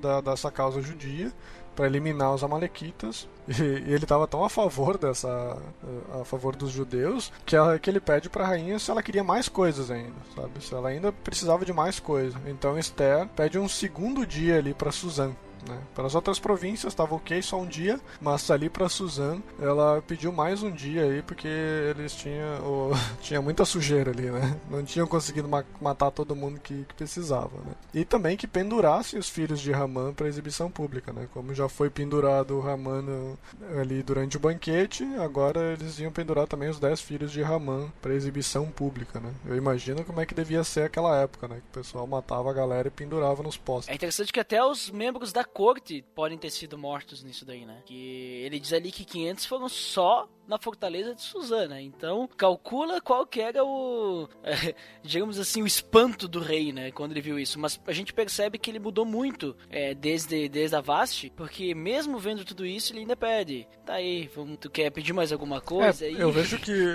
eles apesar, eles apesar de ser um povo grande, né, de ter 127 províncias e assim ser bem vastos, eles perderam de forma feia para os gregos, né? E eu vejo que, como eu disse que os persas tinham uma forma de pensar muito próxima dos judeus ali da, da, da questão de crença, é, eu acho que isso cria uma ligação melhor com os persas e ele pensa, bom, dá para ver como o Deus dos judeus tá, é um Deus poderoso, eu não vou contra esse Deus, né? Eu não vou. Então, olha, tu quer mais coisa, tu, vamos limpar essa galera que quer matar vocês porque vocês são fortes, vocês são um povo abençoado, né? Realmente o rei Assuero estava a favor deles, né? Então o rei permite que seja feito um segundo dia ali para Suzan e que eles matam mais 300 homens nesse segundo dia. E no total, assim, entre mortos, ele que fala, em todas as províncias foram mortos 75 mil inimigos nesse único dia, né, fora, e mais esses que foram mortos em Suzã. Então, cumprindo a, a promessa que foi feita 1500 anos antes, ali, que Deus amaldiçoaria aqueles que amaldiçoassem os descendentes de Abraão, né, que a gente vê lá em Gênesis 12, verso 3. Né, então, agora os inimigos ali que amaldiçoaram o o povo judeu tinha estava se cumprindo aí que estavam sendo mortos mais a galera. Então, aí começa então o, os banquetes que eles fazem nessa época, que é a festa de Purim, né, que é uma festa que inclusive é feita até hoje pelos judeus. E a, a, esse nome Purim, ele vem do Pur que Raman lançou sorte, né? Então Purim assim como se fosse o plural de Pur, como se fosse que ele lançou as sortes, né, para matar os judeus. Então essa festa tem esse nome aí e é uma festa que dura dois dias com banquetes e alegria pela libertação também ali do, do povo libertação entre aspas dos né? inimigos. Isso, contra os inimigos aí no, no, Império Persa. E Mordecai então envia cartas também para todas as províncias para que seja todo, todo ano seja comemorada essa festa também fazendo comida né? Dando aos pobres comida e dando dinheiro também que é algo que é colocado até hoje né? Se tu for pesquisar sobre a festa de Purim dos judeus ela é feita até hoje hoje também tem esse, essa questão de tu dividir comida com pobres e também dar dinheiro aos pobres nesse, nesse dia. Ali também Mordecai também coloca que eles iriam fazer jejum e tal, que também foi uma das coisas que foi feita por banquete, né? Que foi feito jejum para que eles e lamentos ali para que o povo fosse libertos e depois a festa. Então tem assim algumas algumas regras aí para o festejo. E se você quiser festejar em 2018, essa festa vai acontecer entre o dia 28 de fevereiro e 1 de março em 2018. Olha ali, hein? Ó, depois do, do carnaval, então, pode participar de. Doar festa, dinheiro aos né? pobres, né? Doar comida aos pobres. Alimentos. Isso. E é uma como o calendário é um calendário como o calendário judeu é um pouco diferente do nosso, então essa festa tem data variável. Então, mas em 2018 essa é a É, data. é o 13 terceiro dia de Adar. Então, vai, pega o teu calendário judaico aí, tu sabe que é o 13 terceiro dia Adar. Então, Mordecai ele já estava se tornando o vice-rei ali, como era o mesmo oposto também do, do Ramã, né? O segundo na hierarquia real, que é muito similar, que nem gente tinha falado de José no Egito. O José também tinha esse posto segundo ali o faraó, né? Ele era o cara, o governador das terras ali. E então e ele também era lembrado ali por, por buscar o bem-estar do povo, trabalhando pela prosperidade do povo judeu.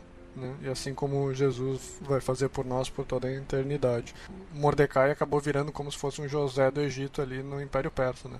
É a mesma mesma ideia, assim como ver como Deus tem sempre feito a mesma história, quase só mudando os personagens. E depois ali que nem tu falou também, Daniel. Daniel também iria reinar ali pela, pela Babilônia e os impérios, os impérios medo-persas ali mais pra frente, ali quando a gente vê lá entre Daniel 6 e 12, ele quem começa a reinar por esses lados também. Então chegamos, chegamos ao fim da história de Esther aí, né? Porque não fala depois de sua morte, não fala mais, mais nada, né? Tipo, encerra ali falando depois sobre é, a, o Mordecai e o rei Assuero e tudo mais, né? E a história de Esther, ela, ela se para aí quando ela assina esse mandato ali, né, esse decreto para falar sobre como que deve acontecer a, a festa do Purim, né? E depois, então, não se fala mais de Esther, nem no Novo Testamento a gente ouve é, falar de ela, Esther. Esse livro basicamente é para conhecer a história da festa do Purim.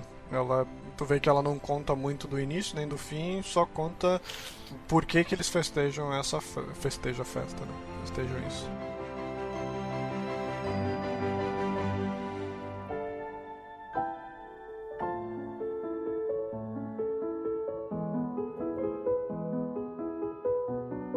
Muito bem, Botega. Então a gente viu aí toda a história de Esther, uma história com bastante detalhes e tudo mais. Então, aí só pra gente então conhecer um pouquinho mais, o que a gente pode aprender com Esther, com o exemplo dela e tudo mais. Então, eu, eu consigo ver nessa história como, mesmo que nem a gente contou no início, mesmo sendo um livro que não fala o nome de Deus e tem os seus propósitos por não ter o nome de Deus no, no livro, mas ele conta a história do povo de Deus, e isso a gente pode trazer para nós hoje também tipo, se a gente fosse transformar isso para os cristãos que estão no mundo, em que Deus sempre está a nosso favor, né? Deus sempre uh, tem pensamentos bons para nós, sempre o propósito de Deus para nós é agradável, né? Então a gente vê como mesmo uma terra pagã onde que os judeus estavam, né, mesmo sendo um império que não era que glorificasse a Deus, ainda o povo judeu sempre estava se sobressaindo, né? E não era um povo que se desesperava e buscava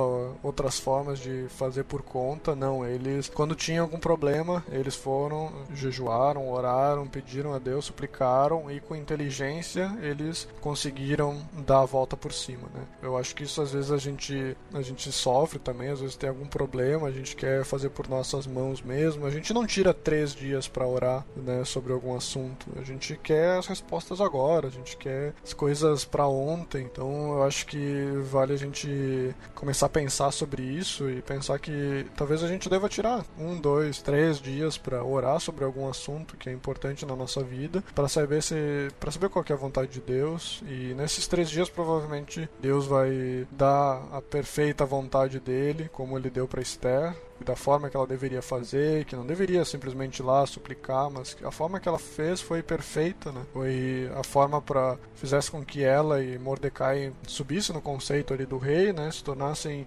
importantes na, no, no Império Persa e ao mesmo tempo eliminar todos os inimigos, né? Se ela fizesse de qualquer forma diferente, isso não teria acontecido, né? Ela provavelmente não ia conseguir ter o mesmo empenho como ela teve ali.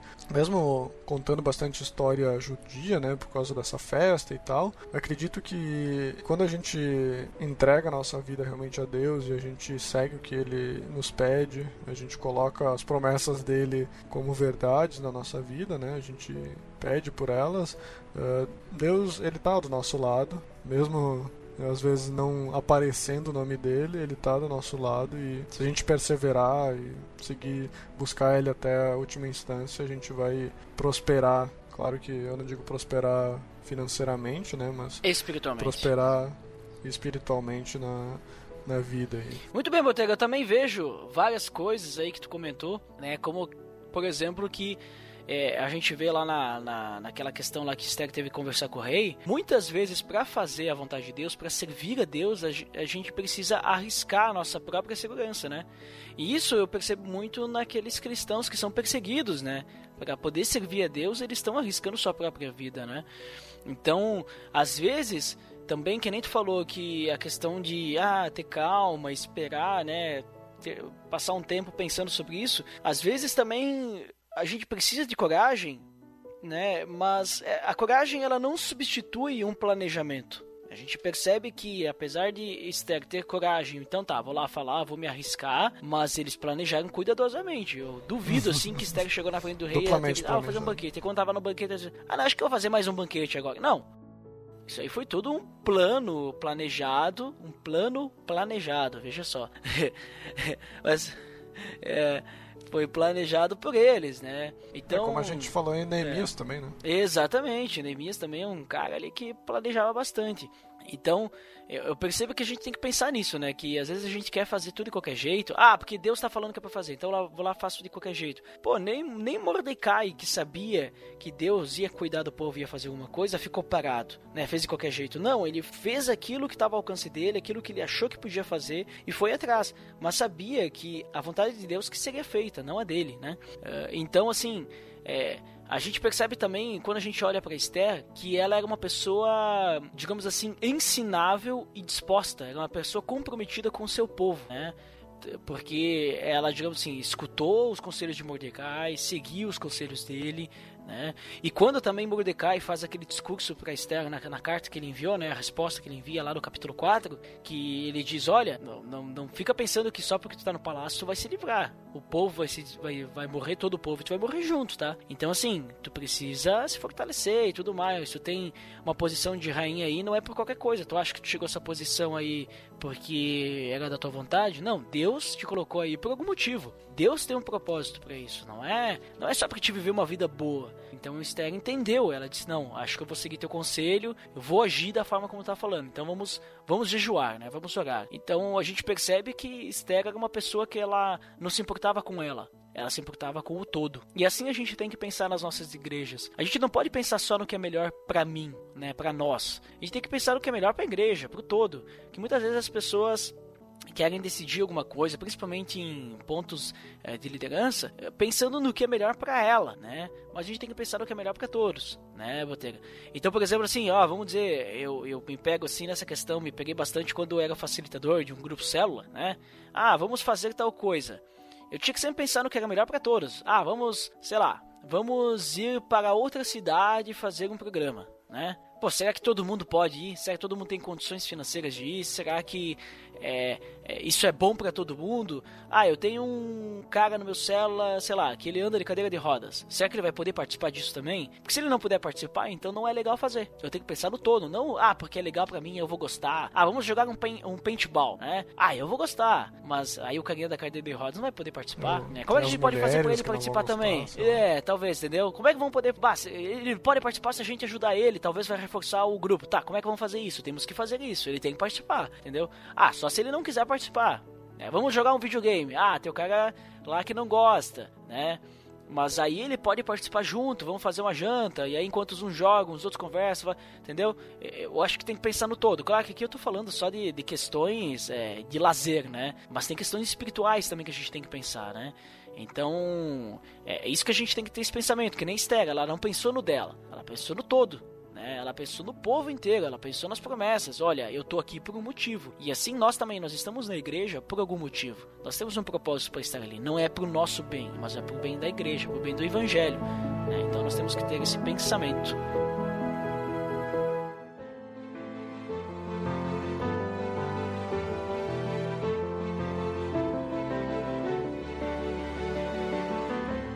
Muito bem, Botega. Então, considerações finais aí, só para finalizar, a gente já falou muito, né? A gente já falou até o que a gente aprende. Mas então, só, só as considerações finais aí para encerrar esse papo aí. Então, eu acho que, combinando com o que eu falei antes ali, eu peço que o pessoal busque a Deus em primeiro lugar, né? Como é difícil cada vez, cada dia fica mais difícil para nós buscar a Deus, né? Cada, cada vez os dias se tornam mais maus, né? mas a gente tem que ter a Deus em primeiro lugar na nossa vida, a gente tem que buscar o que Deus quer para nós e o que Deus quer para as outras pessoas também, falar de Cristo para as pessoas, que é a melhor coisa, a melhor felicidade que a gente pode ter, né, quando a gente compartilha as glórias de Deus, sabe? Ter a gente pensar assim como Esther e Mordecai pensaram, né? Não eu acho que às vezes a gente acaba ficando dentro da nossa caixinha, a gente fica dentro do nosso mundinho, uh, pensando uh, que não tem jeito para as coisas, né? Que vamos levar desse jeito mesmo, ah, vamos esperar que, sei lá, uma hora isso resolva, né? Que nem o Mordecai falou, né? Se tu não for fazer nada, Deus vai fazer por alguma outra pessoa, né? Então por que, que não, não pode ser tu que faça as coisas? Por que, que se Deus quiser, que nem até as pedras vão clamar, né? até as pedras vão falar de Jesus. Então por que, que tu não vai fazer isso, sabe? Se tu tem, se Deus está te dando essa oportunidade, sabe? Dê um passo a mais, ande a segunda milha, dê a, outra face, né? Como Jesus pediu para nós. E a gente vê que todas essas histórias elas elas apontam para Cristo, elas apontam para esse Messias que vai nos nos dar a vida eterna e ele morreu por nós e a gente deve a gente deve dar a correta honra a isso, né? Não achar que, ah, ok, né? Foi dois mil anos atrás, né? Beleza.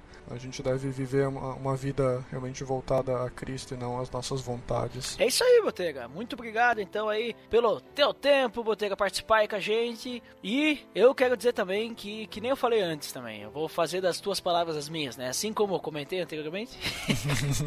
que a gente possa pensar no próximo, né? Cristo morreu por nós para que a gente ame a Deus e ame o próximo. Então a gente precisa pensar um pouco mais no próximo. Quando Esther estava conversando lá com Mordecai, Mordecai falou: Olha, tu vai morrer. Também se nós morremos, mas eu sei que Deus vai fazer a vontade dele. É, eu sei que Deus vai nos livrar de alguma forma. E aí a, a Esther ela disse: ah, vamos jejuar então, vamos orar. E depois ela diz: Olha, se eu tiver que morrer, eu morro. Ela poderia muito bem ter dito: Bom, se Deus então ele vai fazer de qualquer forma, eu não vou me arriscar. Mas ela se arriscou, porque ela pensou no povo, ela não pensou em ela. Ela, ela entendeu: eu estou em uma posição aqui que permite que eu faça isso. Né? Ninguém mais vai poder fazer isso, só eu. Então muitas vezes a gente tem que pensar assim que nem Esther, a gente tem que pensar, ah, como é que eu posso ser usado para o bem dos outros e não eu me dar bem, né? A gente às vezes sempre quer se dar bem, mas não é o nosso bem muitas vezes tem que ser feito. Às vezes a gente tem que se sacrificar e quando eu digo isso não é um sacrifício pela salvação, não é um sacrifício para receber alguma bênção, não, nada disso. Mas eu quero dizer assim, às vezes a gente tem que sacrificar pelo, pelo bem do próximo e isso é amor, né? E esse sacrifício é, por exemplo, ah, daqui a pouco Botega,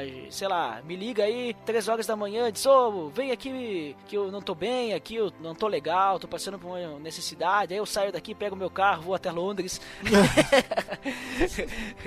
é, vou até Londres lá, vamos conversar, Botega aí, o que tá acontecendo, né? Entendeu? Isso é um sacrifício, pô, podia estar tá dormindo, podia estar tá descansando, mas, uh, pô, o cara talvez não pode esperar, né? Principalmente na, no momento que a gente está vivendo aí da história do nosso país, né, muitas pessoas estão tirando sua vida, né? Então, às vezes as pessoas só precisam de um ombro amigo aí para conversar e tem cristão tirando a vida, né? Então, é, te, temos que refletir melhor sobre como que a gente tem dado o nosso tempo para as outras pessoas e como que a gente tem colocado as outras pessoas antes de nós, né? Lembrando sempre que, como eu comentei, isso é amar, amar o próximo, a gente poder se doar, a gente poder é, não, não, não ficar se preocupando em talvez varrer, varrer um chão para poder ajudar outra pessoa, sabe? Então, eu penso assim, né, que a gente tem que, então, ser como Esther, né, de colocar ali os interesses do povo, os interesses da igreja perante os nossos interesses, para que a gente possa viver uma vida melhor em comunidade e amor. Certo, Botega? Correto. Muito bem, então, por hoje é só, para você que fica pra área de feedbacks até daqui a pouquinho, para quem não fica, então, até o próximo episódio. Até mais!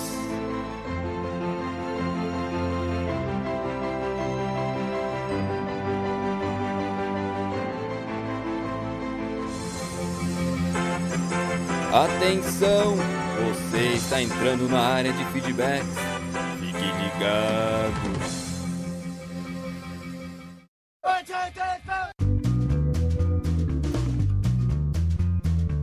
Estamos na área de feedbacks do PDD. Uau! Fantástico! Nossa!